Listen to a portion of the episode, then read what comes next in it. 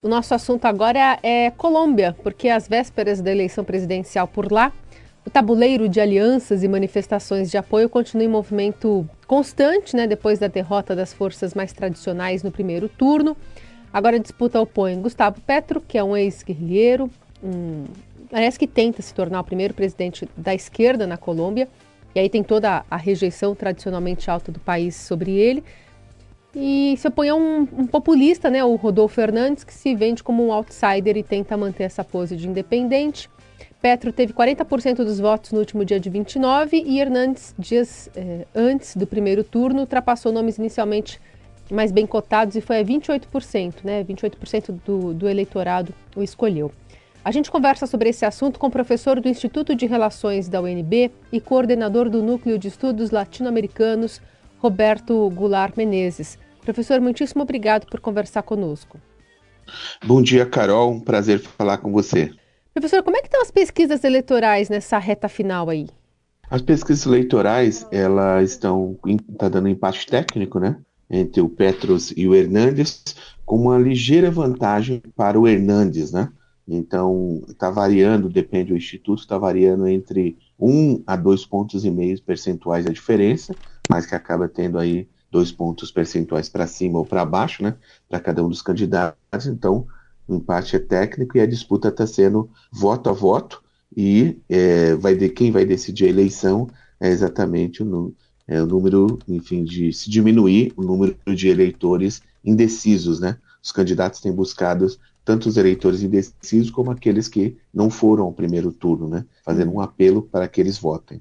E são muitos esses indecisos? São muitos indecisos precisos, né, porque a Colômbia tem 39 milhões de eleitores né, registrados e um, pouco, é, um pouquinho mais que a metade, né, 54%, compareceram ao primeiro turno. Então tem praticamente quase metade do eleitorado fora, né, enfim, do processo decisório, enfim, na escolha do presidente do país. Então, em torno desse, é, enfim, é em busca desses votos, né, hum. né, e sobretudo é, o voto da juventude, levar mais jovens para as urnas também. É, é, é, a estratégia do Petros, porque a juventude está votou mais no Petros no primeiro turno, enquanto o Hernandes busca, sobretudo, aí o voto, é, digamos assim, dos mais velhos. Hum. É, quando a gente olha para o Brasil, é, vemos é, um direcionamento, ou pelo menos é, um empenho grande dos candidatos para o Norte e Nordeste, até onde a esquerda historicamente predominou. Mas nas zonas rurais da Colômbia, o favorito tem sido o conservadorismo. O que, que explica essa dinâmica? No caso da Colômbia, os agricultores, sobretudo os médios e grandes agricultores, né? Hum. Eles estão praticamente fechados com o Hernandes.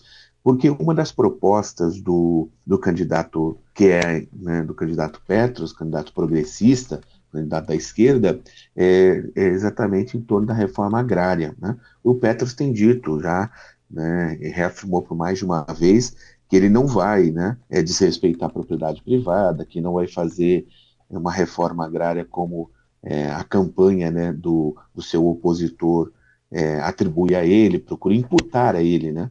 Então, essa, esse apoio, ele é sobretudo, como você fez a comparação com o Brasil, seria sobretudo é, o apoio do agronegócio, né, como hum. é, aqueles que produzem, né, por exemplo, café, a cana-de-açúcar lá, azeite, rapadura, enfim, cacau e um pouco, né, uma quantidade bem menor, né, soja na, na Colômbia produz, mas é bem pouquinho. Então esse, esse eleitorado, ele é um eleitorado mais fortemente com interesses classistas, vamos dizer assim. Uhum. Já o, os pequenos agricultores, é, eles não têm, né, enfim, não tem um levantamento específico qual é a preferência deles mas de todo modo acaba que e, as, o voto rural é, no primeiro turno ele foi ele foi é, é, para o candidato, né, em grande parte para o candidato Hernandes e, e, como eu disse, os médios e grandes eles, eles estão apoiando fortemente, né, o candidato é, o candidato contra o Petros, né? Uhum. É interessante essa, essa comparação que a gente tenta fazer com o Brasil, né? Enfim, é um país muito próximo, Mas o senhor mencionou a busca pelos jovens, né? É algo que acontece também aqui no país. Esse apoio do agro, aqui centralizado mais né, no centro-oeste do que no, no, nas zonas rurais lá da Colômbia. Dá para fazer um, não sei se esse espelho. É, é, que tipo de outros paralelos a gente pode fazer? É, talvez pelo perfil, né, dos próprios nomes que estão aí nesse segundo turno. É, o, o, sim, o perfil, Carol, é, tem de ser é, a simplificar, digamos assim, o perfil dos candidatos. Eu digo nas eleições, né, nas últimas eleições na América Latina. Então, o candidato Hernandes ele acaba sendo é, uma espécie de Trump, né, um Trump colombiano, né? E enquanto o Gustavo Petros é por exemplo, um candidato que, embora né, ele tenha sido é, no, da, da, guerrilha, mas ele deixou a guerrilha em 1990, né? Mas ele começou na vida política aos 21 anos, como uma espécie de um vereador, foi deputado, duas vezes né, senador, é, foi prefeito de Bogotá. Então ele é um político, né, ele já tem mais tempo de vida política né, e, e um tempo é, expressivo exercendo mandatos do que o período que ele esteve na guerrilha, né? Então, mas mesmo assim, é, procura-se condicionar, digamos, uma possível vitória dele é, ao governo da Colômbia, assim como no, é, a esse passado. Como no Brasil, né, num paralelo, por exemplo, o candidato, nós temos né, nas pesquisas aparece o, o ex-presidente Lula em primeiro lugar e o presidente Bolsonaro logo atrás, né, que está exercendo, enfim, seu mandato. Então, claro, está muito mais exposto, nós sabemos, é, a imprensa, enfim, o noticiário.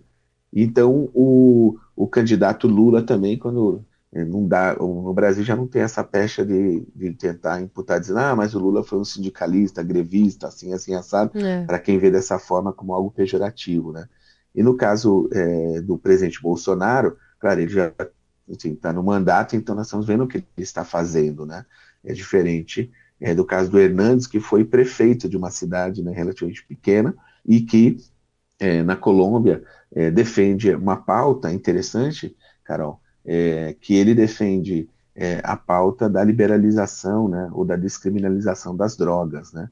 É, embora seja um candidato ultraconservador, um candidato da direita radical, mas também percebendo o cenário político do país, é claro, faz a leitura do cenário político é, por conta né, também dos protestos recentes que a Colômbia tem vivido, porque no fundo né, a questão central da Colômbia seriam basicamente duas, né, a violência e a desigualdade, né, e a, e a desigualdade, ou seja, duas eu digo, do que está movimentando mais a campanha, né, claro que há outras questões chaves, mas é basicamente o custo de vida, o desemprego, a inflação, né? Uhum. Tem a uhum. falta de horizonte e, ao mesmo tempo, o crescimento da violência no país. Né? É, estratégias de campanha eu estava lendo que também é, parecem seguir uma tendência aqui, essa tendência que os colombianos estão protagonizando lá, né? O, o Hernandes não participa mais de eventos de campanha, mas continua fazendo muitos encontros em casa, reuniões virtuais, até justificando que a sua vida está em risco, cancelou alguns atos públicos. E o Petro, ele adotou também essa estratégia de promover pequenos eventos, priorizar a campanha online. É, e aqui no país a gente está vendo isso também, né? Até tanto o ex-presidente Lula quanto o atual presidente Bolsonaro já estão restringindo a participação em debates e apostando muito em redes sociais, enfim é, é, do que se, a, a que se atribui essa estratégia de campanha adotada lá na Colômbia? Na Colômbia, o, você tocou em, em um ponto também central, Carol, que é a questão da segurança na Colômbia. Os dois candidatos, tanto o Petros, o Petro quanto o Hernandes, eles evitaram grandes comícios, estão evitando grandes eventos por conta da insegurança, que é muito grande. Então, eles estão é, é, procurando, é claro, se expor pouco. É, o Petros ele está se expondo menos, é, não por conta de debater suas ideias, o programa e assim por diante, né, com a população. Já o Hernandes, é, ele, a estratégia de campanha dele é uma estratégia que adotou alguns slogans, né? Então, como a campanha dele é fortemente baseado é, na ideia de que ele não é um político convencional, ele é um político, entre aspas, né, fora do jogo convencional da política, hum. e a bandeira que ele, que ele adotou é a bandeira da é, anticorrupção. Né? E, então, são pequenos slogans, e a campanha dele foi fortemente centrada, e continua, né, nas redes sociais. Agora, Por quê? Os dois candidatos, eles têm dificuldades de circular livremente pelo país, infelizmente. Mas aí riscou a vida mesmo deles, não, professor? Com risco de vida, uhum. sim. Porque no Brasil, nós vimos isso em algumas poucas situações, mas que a gente tem que lembrar que, por exemplo, um ex-candidato no Rio de Janeiro, o Marcelo Freixo, candidato a governador, ele não conseguia fazer campanha em uma boa parte do Rio de Janeiro, por conta da presença de milícias. Né? Ele tinha sido, no caso, o relator, né, como deputado estadual, é, de, uma, de uma CPI das milícias. É, o, em 2018, é, no, o Lula, como pré-candidato, ele não estava no ônibus, né, que foi alvejado também no Paraná.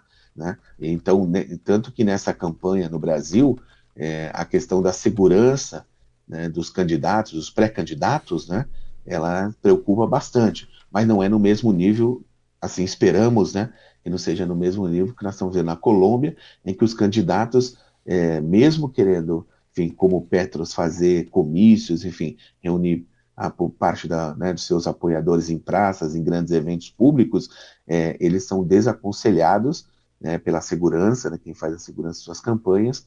Então, portanto, a democracia sai ferida nesse caso. Aliás, é, essa, essa sua ponderação conversa com destaque do Estadão de hoje, que fala que o TSE vai ampliar os gastos com segurança pessoal também de ministros da corte, abrindo uma licitação grande, é, argumentando que a despesa tem o objetivo de mitigar a possibilidade de ações adversas contra as autoridades. Mas nesse caso aqui é o judiciário se preparando para isso. É, e como o senhor está contando para a gente, os representantes, os, o possível representante do executivo, né, ainda é, a partir de domingo, estão também se resguardando com receio dessa movimentação, especialmente a participação em grandes comícios. E imagino que o, o policiamento em torno deles também reforçado em relação a, a para manter a integridade de ambos. É, com relação a essa estratégia eleitoral é, online, Queria entender como é que ela se pode transformar, ou tem se transformado, num terreno fértil para as fake news também, professor. Assim, o, né, no caso da eleição brasileira, é, nós temos aí um esforço do Tribunal Superior Eleitoral, eleitoral, como você bem colocou, Carol, porque vale destacar que a segurança não apenas para os integrantes, né, tanto do Supremo Tribunal Federal, do, dos tribunais né, regionais eleitorais e o próprio TSE, e é claro, é, antevendo a possibilidade também de algo como que aconteceu nos Estados Unidos em 6 de janeiro de 2021, né, quando 15 dias antes da posse é, do presidente Biden, nós vimos né, é, a invasão do Capitólio é, e vimos né, também a barbárie, enfim, a violência perpetrada contra né, é, enfim, o poder é, legislativo nos Estados Unidos, mas que tinha, claro, com o objetivo de, entre aspas, né, como se diz, melar as eleições, né? ou seja, tornar, né, é, enfim, o clima político no país, é, tentar é, colocar né, o clima político do país é, numa instabilidade e, claro, com isso, evitar a possibilidade de, é, enfim, da democracia ser, é, ser consagrada. E no caso do Brasil, as fake news, é, o Tribunal Superior Eleitoral, como vocês também noticiam bastante, acompanham, eles estão é, fazendo acordo né, com as redes sociais, de tal modo que leve né, a, enfim, a mitigação, digamos assim, das fake news, o que não é uma tarefa fácil, né? Em nenhum país, né, professor? Em nenhum país. É. É, agora o Brasil tem aprendido também, buscado a experiência da Alemanha, a experiência de outros países que têm uma legislação que já pune mais fortemente, né? até com a possibilidade de caçar o registro de candidatos, seja ele a presidente, né, a senador, que vai, no caso do Brasil, estar também é, em disputa, né, é um terço das vagas do Senado, a deputados, enfim, é, governa, é, deputado, governadores, né, é, de tal modo que é, o processo eleitoral, a democracia não seja, é, enfim, violada é, pela, pela mentira, né? Porque no fundo é isso, mentira, fraude, né? E o estelionato eleitoral. Sim. está conversando com o professor Roberto Goulart Menezes, do Instituto de Relações da, da UNB e coordenador do Núcleo de Estudos Latino-Americanos. É, puxando um pouquinho a história da Amazônia colombiana, né, ela ocupa um terço do território é, nacional do país, enfim. E, e, é um assunto que está muito em voga aqui na, no noticiário brasileiro por conta desse assassinato, né? Tanto do indigenista Bruno Pereira quanto de Don Phillips, esse jornalista britânico que estava o acompanhando. É, como é que a discussão né, sobre garimpo, narcotráfico, contrabando, enfim, esse desmatamento que também acomete a, a Amazônia colombiana está sendo tratada nas campanhas, professor? O, o, foco principal, no caso da Colômbia, tem a ver com o processo de paz né, é, de 2016, que reuniu né, o governo e, claro, as Forças Armadas Revolucionárias da Colômbia, as Farc. E, então a Colômbia ela tem as Farc, né, que no, no, processo negociador aí levou, a, enfim, a assinar é, o Acordo de Paz 2016, o ex-presidente Juan Manuel Santos, é, que depois, inclusive, foi agraciado com o Prêmio Nobel da Paz, tem o Exército de Libertação Nacional e, e o M19, que foi desmobilizado, enfim, assinou um acordo em 1990. O presidente Hernandes, ele teve né, é, o pai é, sequestrado né, pela guerrilha em 94 e a filha dele, né, é, salvo engano, em 2004, a filha dele foi assassinada pelo Exército de Libertação Nacional. O Hernandes. Então, o Hernandes, uhum. né? O candidato Hernandes, então essa, essa, enfim, a relação, né, com o processo de paz, embora ele apoie o processo de paz, mas ele é, ele sempre é, ressalta, né, que é, a conversa com, com enfim, o, o Exército de Libertação Nacional e outros é, grupos, né, pequenos dissidentes, grupos dissidentes das Farc, entre aspas, praticamente não tem conversa conversa com, aquele, com aqueles que estão, né, é, enfim, com a, é, como parte de um acordo de paz. E, e, e na Colômbia, houve um momento, né, no início dos anos 2000, que quase 40% do território do país estava fora da jurisdição né, do Estado Nacional, ou seja, como a gente diz, o monopólio da força física legítima, né, hum. exercida pelo Estado, é, não conseguia controlar todo o território do país. E isso geralmente é chamado né, na literatura de relações internacionais como um quase-estado. Né? Uhum. Né? E no caso da Colômbia, é claro, as Farc ela ocupava é, é, boa parte dessa área e uma parte fundamental disso, como você bem destacou, Carol, está na Amazônia, né? Porque a Amazônia é, colombiana na fronteira com o Brasil não é uma área tão povoada, tão densamente povoada. E acontecia que parte, às vezes, da, da criminalidade também o garimpo também envolve criminalidade, o garimpo ilegal, né, o desmatamento, assim por diante, se davam, se davam nessas regiões, além do narcotráfico. Né? Hum. Então, na Colômbia, é muito associada a questão do controle né, territorial do país, né, é claro, também o controle, como você bem colocou, de um terço é, da Amazônia, que, né, no caso do território colombiano, que soma quase um terço. Então, esse, esse tema, ele acaba sendo associada ao tema da segurança nacional como um todo, hum. diferente do caso do Brasil. Muito bem, a gente teve um panorama até para acompanhar com mais detalhes né, essa eleição no próximo domingo na Colômbia, país vizinho aqui, que interfere, claro, né, de alguma forma nas políticas entre os países. Esse professor do Instituto de Relações da UNB e relator do Núcleo de Estudos Latino-Americanos, Roberto Goulart Menezes. Muitíssimo obrigado por conversar conosco, professor. Eu que agradeço, Carol. É, se se permitir só fazer uma correção. Claro. É, é professor do Instituto de Relações Internacionais da UNB hum. e coordenador do Núcleo Latino-Americano. Faz mais sentido. Aí, é, saiu relator e não coordenador, mas é, é queria apenas registrar isso e agradecer aí a, a oportunidade de conversar com você sobre a eleição né, num país tão importante, né, nosso vizinho aqui, a Colômbia, e que a gente deseja que seja um processo que transcorra na medida do possível né, em paz e que a Colômbia né, possa, a partir de segunda-feira, já começar a desenhar um futuro né, é, diferente do seu horizonte, é, enfim, da possibilidade de que venha encontrar na democracia a resolução dos seus principais conflitos e dos seus dilemas. É isso. Obrigada pela correção também. Professor, até a próxima. Até a próxima. Um abraço.